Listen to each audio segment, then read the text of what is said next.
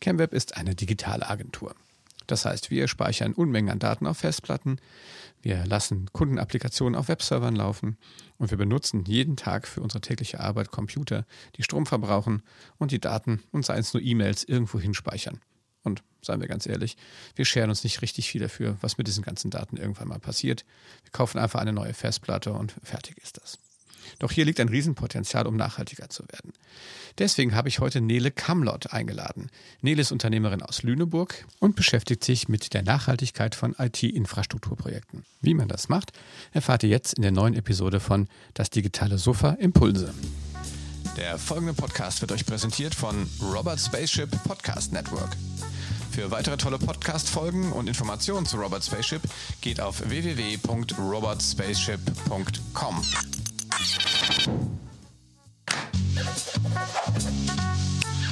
Das digitale Sofa mit Oliver Kemmern.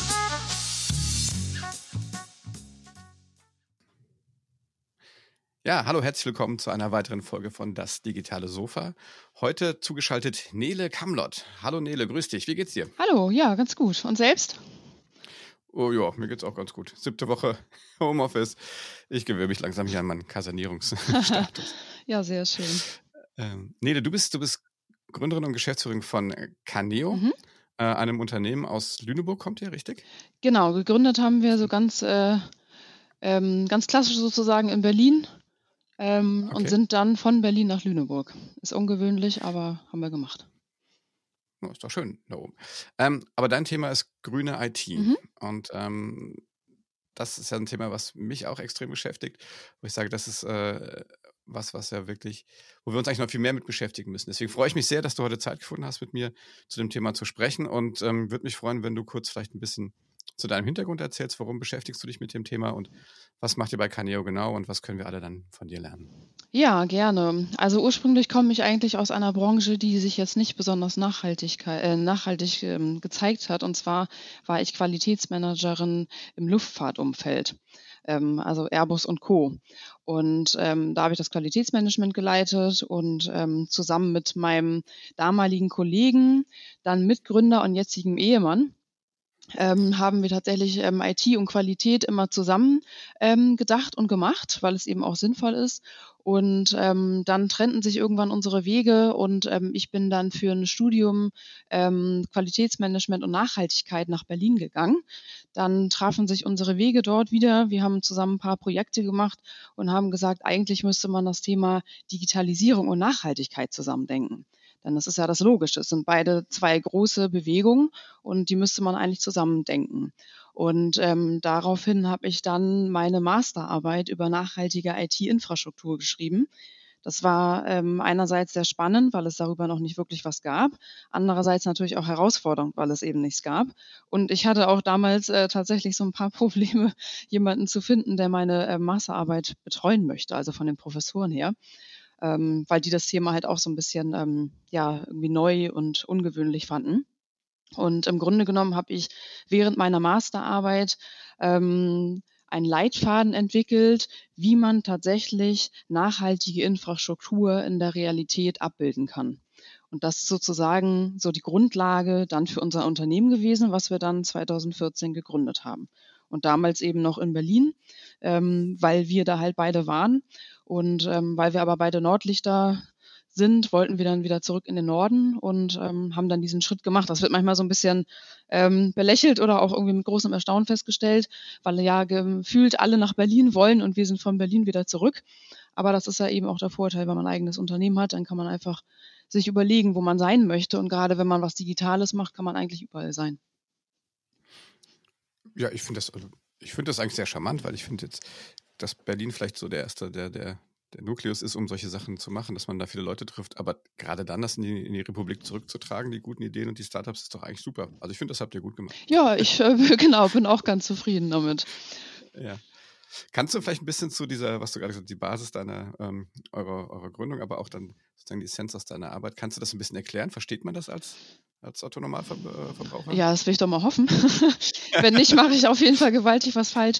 Nein, und zwar ist es im Grunde genommen so, ähm, Also nachhaltige Infrastruktur oder nachhaltige Digitalisierung bedeutet natürlich nicht, dass ähm, wir jetzt irgendwelche Pflanzen haben, die aus Servern wachsen oder solche Sachen.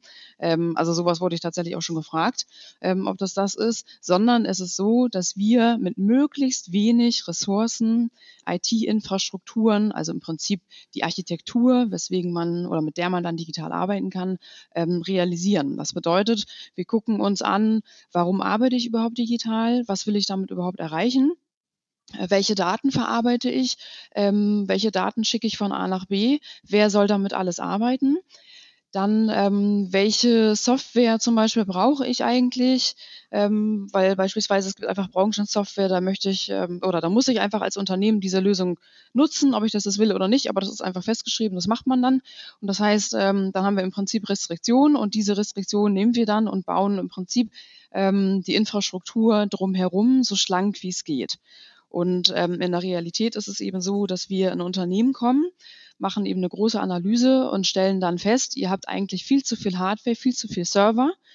Ähm, ihr müsstet das Ganze viel, viel schlanker machen. Das heißt, dass wir zur großen Überraschung eben nicht aufrüsten, sondern wir rüsten ab. Das heißt, ähm, wir halbieren oftmals die Infrastrukturen oder die Ressourcen für die Infrastruktur.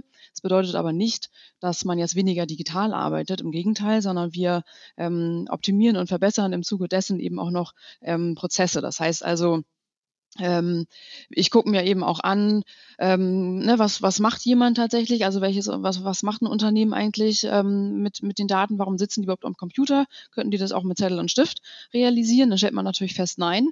Und ähm, dann ja, automatisieren wir auch recht viel. Also Sachen, ähm, die jetzt irgendwie fehleranfällig sind und eigentlich Mitarbeiter nerven, aber es muss eben gemacht werden, ähm, automatisieren wir. Das heißt, man muss nicht mehr irgendwelche Zahlen von einer Tabelle in die nächste ab, übertragen oder sonst solche Sachen, also solche ganzen manuellen Sachen, die nervig sind und eben auch fehleranfällig, die automatisieren wir. Dann standardisieren wir sehr viel, das heißt, wir verbessern die Arbeitsprozesse. Dadurch kann ich eben auch die IT-Ressourcen besser nutzen. Und ähm, ja, diese ganze Architektur, die wir eben aufsetzen, ist halt sehr viel schlanker. Wir setzen sehr viel auf Open Source. Ähm, nicht nur, weil man da reingucken kann und wir das auch einen sozialen wichtigen Aspekt finden. Ähm, die Unternehmer freuen sich, dass sie Lizenzkosten spar äh, sparen, sondern es ist einfach tatsächlich so, dass viele, nicht alle, aber viele Open Source Produkte brauchen wesentlich weniger Ressourcen. Also das heißt, ich brauche dann einfach weniger Rechenkapazitäten, ich brauche weniger Speicherkapazitäten und so weiter. Das ist ja spannend. Woran, woran, liegt das? Hast du da eine Hypothese? Ähm, was meinst du?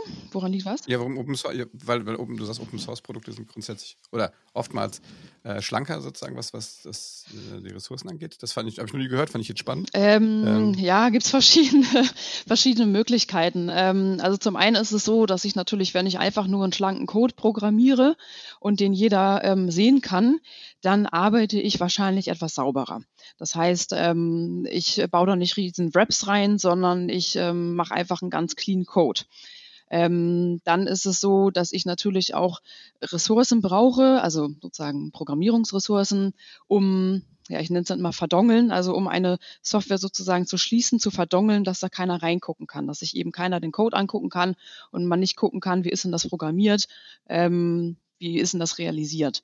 Und das ähm, braucht natürlich auch immer wahnsinnige Ressourcen. Und dann ist es tatsächlich manchmal aber auch so, dass ähm, ist aber immer so ein bisschen ähm, ja Ansichtssache im Prinzip oder eigener Stil, dass ähm, man natürlich, weil man vermeintlich viele Ressourcen hat, also ne, es ist ja irgendwie heutzutage kein Problem, ähm, da mal den RAM und die CPU und sowas zu erhöhen, weil das ja auch alles nichts kostet. Und ähm, dann kann ich natürlich auch sagen, okay, ich äh, schmutze sozusagen da mal einfach irgendwas rein. Ähm, das ist nicht so wichtig, dass ich das schlank programmiere. Und ähm, weil es eben ne, sozusagen egal ist, welche Ressourcen oder wie viele Ressourcen ich dafür benutze. Ähm, und genau, und de dementsprechend ist es dann aufwendiger.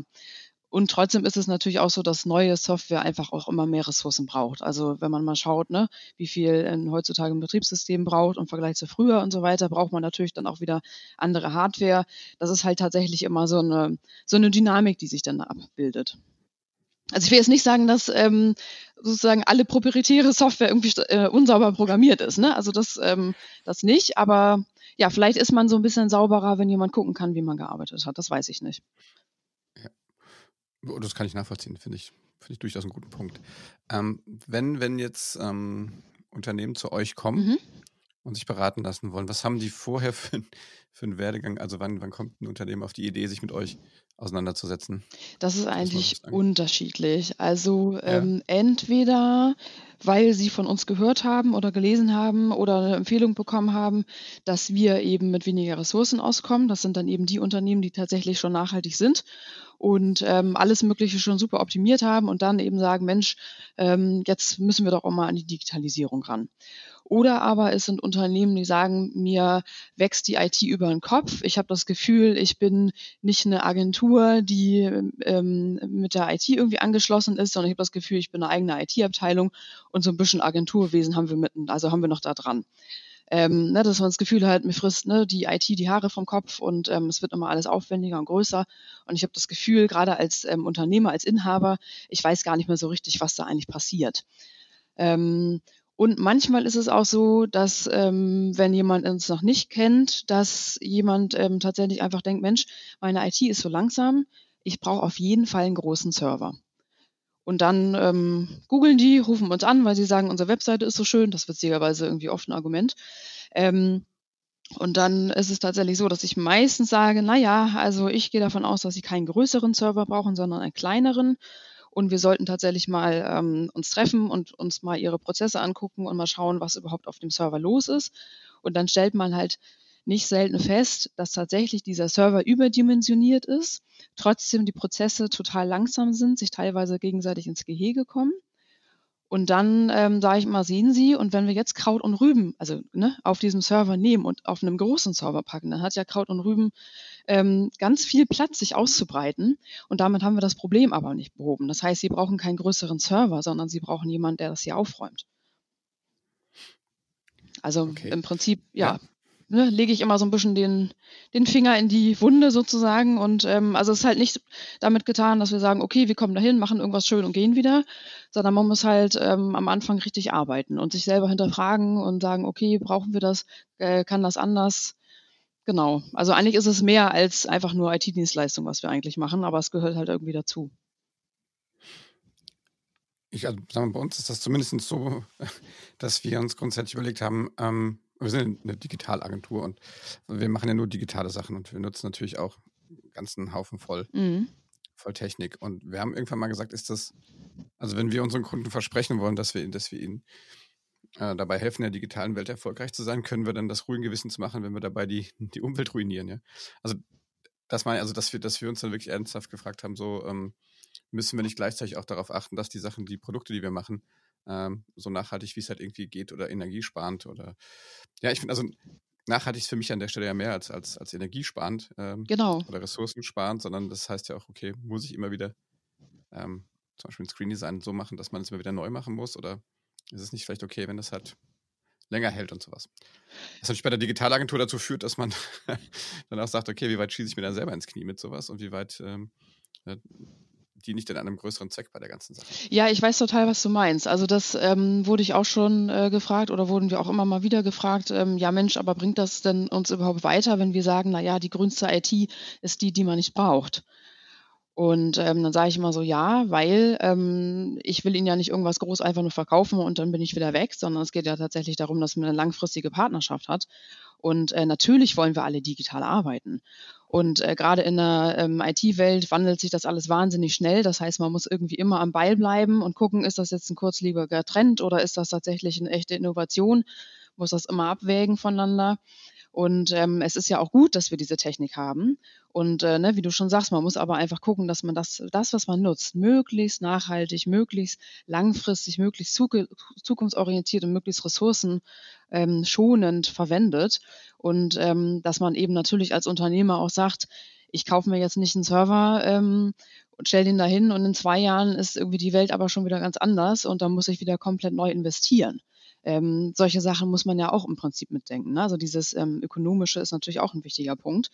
Und ähm, das macht es aber auch so ein bisschen ähm, ja leichter für uns tatsächlich, weil es ist nicht so, dass grüne IT so wie Bio-Lebensmittel sind, dass sie dann sehr viel teurer sind, sondern es ist ja tatsächlich so, dass wir keine wahren Preise haben bei der, ähm, bei der Hardware zum Beispiel. Ne, die müsste ja wesentlich teurer sein, weil sie eben unter ganz ähm, energieintensiven ähm, Produktionen hergestellt werden und so weiter. Ne, da sind seltene Erden drin. Normalerweise müssten die ja sehr viel teurer sein, sind sie aber nicht. Sie sind ja im Verhältnis ziemlich billig. Und ähm, ja, da muss man dann halt äh, trotzdem aber gucken, dass man das halt so ein bisschen, ähm, so ein bisschen abwägt und sagt, okay, ähm, wie, ja, wie kann ich das im Prinzip so ein bisschen zukunftssicher eigentlich gestalten? Was, was sind denn, ähm, was sind denn aus deiner Sicht so die besten Kriterien, an denen man seine eigene Nachhaltigkeit als, sag ich mal, als Digitalunternehmen ähm, messen kann? Mm. Gott, war die Frage jetzt so formuliert, dass man die versteht. Ja, ich überlege also, gerade, jetzt, jetzt gibt es Kennzahlen eigentlich. Wie kannst du das sonst ein bisschen äh, sozusagen konkreter fragen, was genau du meinst? Genau, ja, ich sag, also das ist ja also das, ein Server, das ist ja irgendwo ganz weit weg. Ja, das sieht man ja so nicht. Und meine, die, meine gespeicherten E-Mails, die sehe ich ja irgendwie jetzt auch nicht so ungefähr.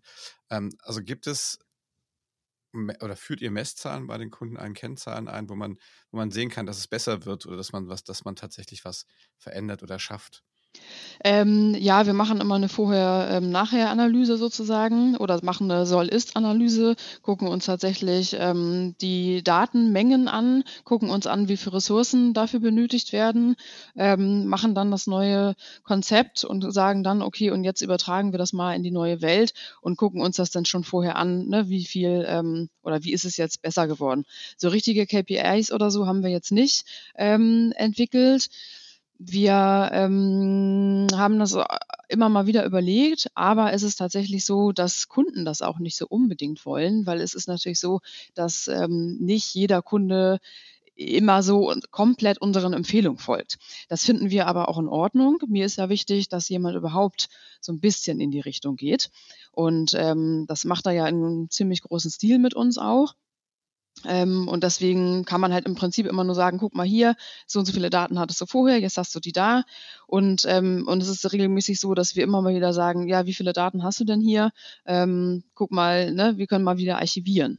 Also wenn jetzt ein Kunde sagt, ja, oder wir ne, machen ja ein regelmäßiges Monitoring, sehen, wie die Systeme ausgelastet sind. Und wenn man dann eben feststellt, Mensch, eigentlich müsstest du entweder deine Festplatten wieder vergrößern, das ist ja alles virtuell, das ist ja alles kein Problem, ne? Oder aber ähm, wir räumen mal wieder ein bisschen auf, dann ist es im Prinzip so, dass die Kunden dann sagen, ja doch, wir, wir räumen dann mal wieder ein bisschen auf. Und das ist natürlich aber auch das Gefährlich oder Gemeine so ein bisschen mit diesen digitalen Daten, die sehe ich ja nicht die sind ja irgendwo, ne, ich, die, ich kann ich ja nicht anfassen. Wenn mein Schreibtisch regelmäßig vollgemüllt ist, räume ich dann einfach zwischendurch auf, weil ich ansonsten auch nichts finde. Und digital ist es natürlich irgendwo verschwunden.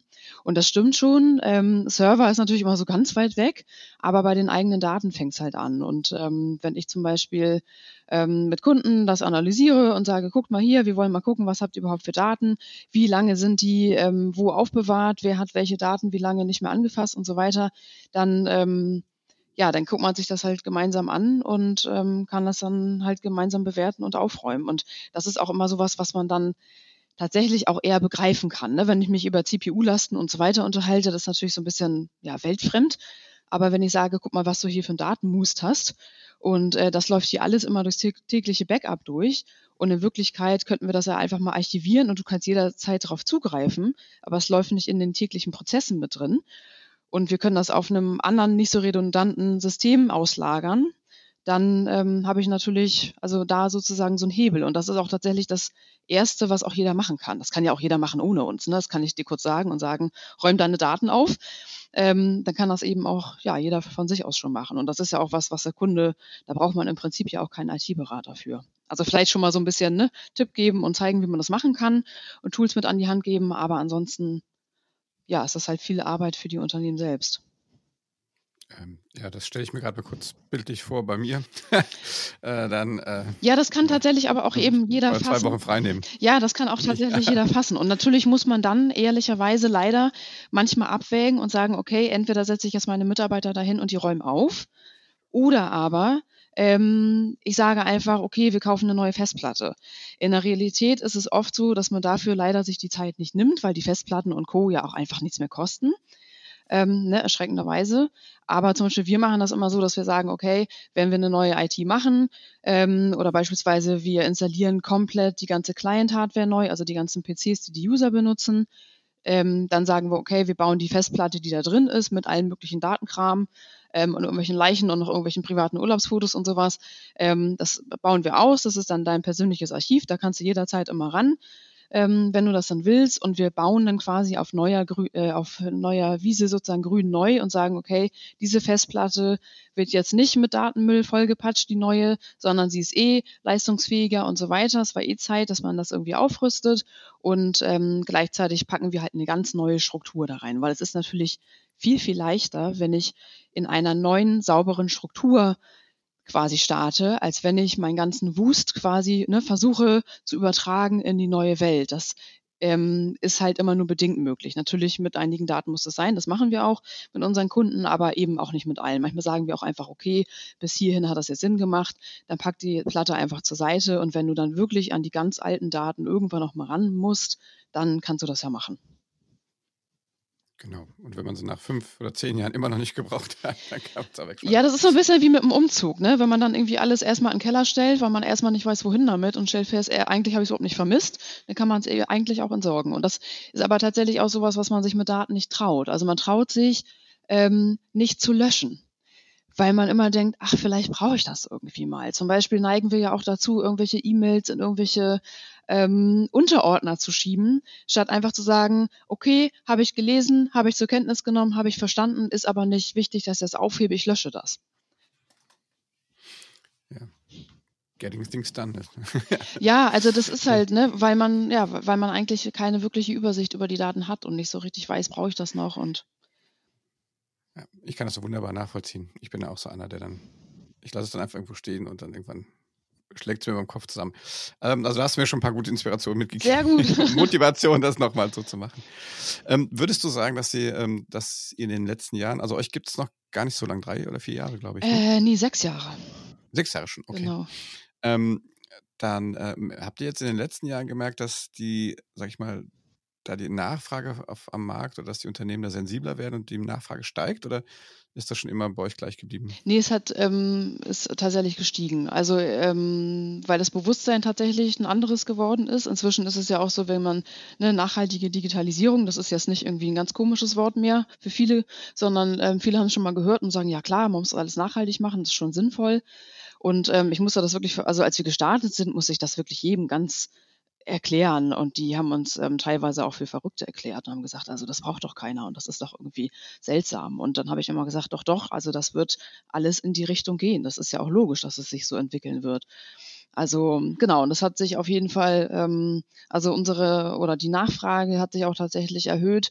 Und ähm, es kommen auch gezielter Leute auf uns zu, eben aufgrund dieser, dieser Ausrichtung, die wir haben, dass wir eben sagen, wir machen das nachhaltig, wir machen das grün, wir benutzen weniger Ressourcen als andere. Also das auf jeden Fall. Und das macht natürlich auch Hoffnung, ne? dass die Nachhaltigkeit tatsächlich ähm, in auch einem Bereich äh, angekommen ist, die man ja jetzt erstmal per se nicht unterstellen würde, dass er nachhaltig ist. Ja, noch nicht. Ja, genau. Wir arbeiten dran. Ähm, ja. Ähm, du bist auch im, im, in, einem, ähm, in einem Verband unterwegs, der sich mit dem Thema ähm, nachhaltiger oder grüne Wirtschaft quasi beschäftigt, mhm. ähm, das Unternehmensgrün. Genau. Kannst du vielleicht da noch ein bisschen was zu sagen? Ja, genau. Also Unternehmensgrün ist ähm, inzwischen 27 Jahre alt, der Verband. Ähm, vor 27 Jahren haben tatsächlich ähm, Unternehmer schon gedacht, wir müssen doch nachhaltig und grün wirtschaften. Das finde ich ganz beachtlich, weil das heutzutage, wenn man jetzt ein Unternehmen startet, irgendwie eigentlich gar nicht mehr so ungewöhnlich ist. Ähm, und damals war das ja tatsächlich ungewöhnlich. Und ähm, im Grunde genommen ist es so, dass Unternehmensgrün ein, ja, ein Verband ist für nachhaltige Unternehmen und die nachhaltig wirtschaften wollen. Und es ist komplett branchenübergreifend. Das macht das ganz, ganz interessant. Und ähm, wir verstehen uns eben als Verband, ähm, ja, als äh, Lobbyverband äh, sozusagen, oder wir machen Lobbyarbeit ähm, für die nachhaltige Wirtschaft. Also das heißt, wir tauschen uns mit Politikern aus, wir ähm, versuchen da auch tatsächlich die Politik in die richtige Richtung, also aus unserer Sicht richtige Richtung ähm, zu leiten. Wir tauschen uns insbesondere auch gerne mit ähm, Politikern aus, die ähm, da noch nicht so unsere Meinung irgendwie vertreten, weil wir dann immer mal wieder feststellen, so unähnlich sind wir uns gar nicht, ähm, sondern wir haben einfach nur andere Ansatzpunkte. Und insbesondere jetzt in dieser ganzen ähm, Corona-Krise ist es so, dass wir natürlich ähm, mit anderen ähm, uns zusammentun und ganz stark fordern, die Politik auch tatsächlich zu unterstützen, ähm, in ihrem Ansinnen, dass sie sagen, okay, wir müssen jetzt ähm, den Restart der Wirtschaft tatsächlich auf andere Füße stellen, weil wir jetzt einfach festgestellt haben, Mensch, ähm, wir brauchen einfach ein bisschen mehr Widerstandsfähigkeit, ähm, wir müssen das Ganze nachhaltiger machen, wir müssen das langfristiger machen, wir dürfen nicht von so äh, völlig verrückt verketteten Lieferketten weltweit abhängig sein, sondern es muss alles ein bisschen regionaler wieder sein und so weiter. Also dass man global denkt, aber eben ne, lokal auch handelt. Und ähm, genau, da motivieren wir einfach tatsächlich Politiker, die das ja jetzt auch schon fordern und sagen, ja, wir, die Wirtschaft, wollen das eben auch. Also, ne, weil das Problem ist natürlich, wenn ich als Politiker tolle Ideen habe, dann äh, wird ja oft unterstellt, die Wirtschaft will das aber nicht. Und da hängen dann Arbeitsplätze dran und so weiter. Und ähm, deswegen muss man natürlich dann als, ja, als Wirtschaft sich dann auch einfach mal trauen und sagen, nee, wir wollen das aber genauso. Und wir wollen ähm, nicht Profit um jeden Preis, sondern wir wollen das bitte auch ähm, enkeltauglich haben und so, dass man das seinen Enkeln und seinen äh, Kindern auch hinterlassen kann tatsächlich. Ja, das finde ich super. Ähm, die, dieser Verband ist aber für Unternehmen hauptsächlich gedacht, die selber im, im, im Bereich der nachhaltigen Wirtschaft unterwegs sind. Oder ist es auch für Unternehmen interessant, die sich in dem Fall vielleicht einfach da ähm, das mal angucken wollen und engagieren wollen. Genau, also es ist so, dass wir ähm, ganz bewusst, also da haben wir auch immer mal wieder im Vorstand äh, sehr äh, darüber diskutiert, wie die Kriterien sein müssen für Unternehmen, die wir aufnehmen oder nicht als äh, Mitglied aufnehmen, weil auch da ist der Zuwachs ähm, ziemlich groß und die Anfragen sind ähm, auf jeden Fall immens gestiegen. Ähm, wir gucken natürlich immer, ob es tatsächlich Unternehmen sind, die sozusagen zu uns passen. Das heißt, dass nicht jemand ähm, also, oder ein Unternehmen muss jetzt nicht komplett schon ganz vorbildlich grün sein und alles ganz perfekt machen, um Gottes Willen, sondern jeder muss ja auch irgendwo anfangen können. Ähm, aber es ist so, dass wir natürlich eine Ernsthaftigkeit einfach erkennen müssen. Also das bedeutet, dass wir als Vorstand uns die Unternehmen angucken, ähm, wir sprechen mit den Inhabern, wir gucken uns ähm, an, was machen die sonst zu dem Thema, ähm, haben die tatsächlich eine echte, also haben die tatsächlich ein echtes Interesse. Denn es gibt auch tatsächlich ähm, Unternehmen, die uns kontaktieren und äh, Mitglied bei Unternehmensgrün werden wollen, die das eigentlich nur aus Marketingzwecken machen möchten und sozusagen als Greenwashing ähm, nutzen wollen, dass sie sagen, ja, guckt mal, wir sind auch grün, wir sind hier Mitglied, wir machen zwar sonst nichts und engagieren uns nicht und ähm, machen eigentlich alles wie bislang und äh, sind überhaupt nicht nachhaltig. Ähm, weil wir dadurch natürlich ähm, erstmal nichts gewinnen und ähm, zum anderen würden wir natürlich im Prinzip auch den guten Ruf von den anderen äh, Mitgliedern so ein bisschen äh, schwächen und außerdem brauchen wir tatsächlich echte, innovative, tolle Unternehmen als Mitglieder, ne, die das wirklich echt vorantreiben. Ja, schön. Das heißt also, wenn jetzt jemand da draußen zuhört und ähm, aus einem Unternehmen kommt, das sich wirklich um Nachhaltigkeit bemüht, dann kann er bei euch ja mal vorsprechen. Ja, das auf jeden Fall. Also auch wenn jemand sagt, Mensch, ich finde das interessant, was macht ihr denn? Ähm, warum sollte ich Mitglied werden? Ähm, was ist daran interessant? Auf jeden Fall einfach ähm, anrufen, gucken, wo es Veranstaltungen gibt. Also wir machen auch regelmäßig Veranstaltungen und da ist es eigentlich so, dass man tatsächlich dann auch mit den anderen Unternehmen in Kontakt kommt. Und das ist ja eigentlich, gut, müssen wir gucken, wann das wieder möglich ist. Ähm, ne, aber das ist eigentlich immer das Schönste, wenn man dann tatsächlich sich mit anderen Mitgliedern austauscht und sagt, Mensch, ihr seid Mitglied, warum eigentlich? Und was läuft hier? Und, und könnt ihr tatsächlich irgendwie was bewirken? Und vor allem natürlich auch, was habe ich als Unternehmen sonst noch da, davon, ne? dass ich da Mitglied bin? Also man muss ja auch mal ein bisschen als Unternehmer gucken. Ja, absolut, logisch. Dafür ist man ja Unternehmer. Richtig, genau. ähm, genau. Ähm, Nele, vielen Dank. Du, die, die Zeit ist echt schon, schon rum. Das ist echt verflogen wie im Wind. Ähm, ich finde das total spannend, was ihr macht. Ich habe wirklich ein paar schöne Impulse mitgenommen. Ähm, ich glaube auch mit, mit eurem Ansatz seid ihr genau zur richtigen Zeit, glaube ich, an den Markt äh, gegangen. Ich bin sicher, da werden euch die Jobs nicht ausgehen in nächster Zeit. Das stimmt. Ähm, und ich bin auch gespannt, wie, ähm, wie der Restart äh, gelingt, weil ich glaube auch, wirklich die größere Curve, die wir flatten müssen, ist tatsächlich, ist natürlich die, die, die Umweltkurve äh, oder die Klima, Klimaschutzkurve, die wir, naja, die Kurve kann man jetzt nicht flatten, ne? Aber ähm, du weißt, was ich, ich meine. Ich weiß, was du meinst, genau. ähm, deswegen, ähm, ich fand es sehr gut. Vielen Dank, ähm, liebe Nele, viele Grüße nach, nach Lüneburg und euch weiterhin viel Erfolg. Ja, danke schön. Und wie gesagt, wir schreiben alles in die Show Notes, äh, Link zu, zu äh, Unternehmensgrünen und aber auch zu äh, Caneo. Mhm. Dann sieht man ja, was ihr machen könnt. Ich bin sicher, wenn die Leute Fragen haben, du bist ja auf LinkedIn und Xing und sowas unterwegs, ne, die können sicherlich einfach auch mal bei dir direkt vorsprechen. Genau, ansonsten darf man auch anrufen und wenn ich nicht rangehe, geht aber jemand anderes Nettes ran. Bei uns sind nur nette Menschen. Das ist schön. Ja, das kann ich bis hierhin nur bestätigen. Vielen Dank, dass du dir Zeit genommen hast ähm, und uns hier aufgeschlaut hast. Ähm, alles Gute, bleib gesund und wenn ihr ähm, diesen Podcast, wenn er euch gefällt, dann gebt uns ein Like, einen Daumen hoch, gebt uns fünf Sterne bei Apple Podcasts und ähm, ja, empfehlt uns weiter. Und ich hoffe, wir hören uns demnächst wieder beim Das Digitale Sofa. Tschüss, bis dahin.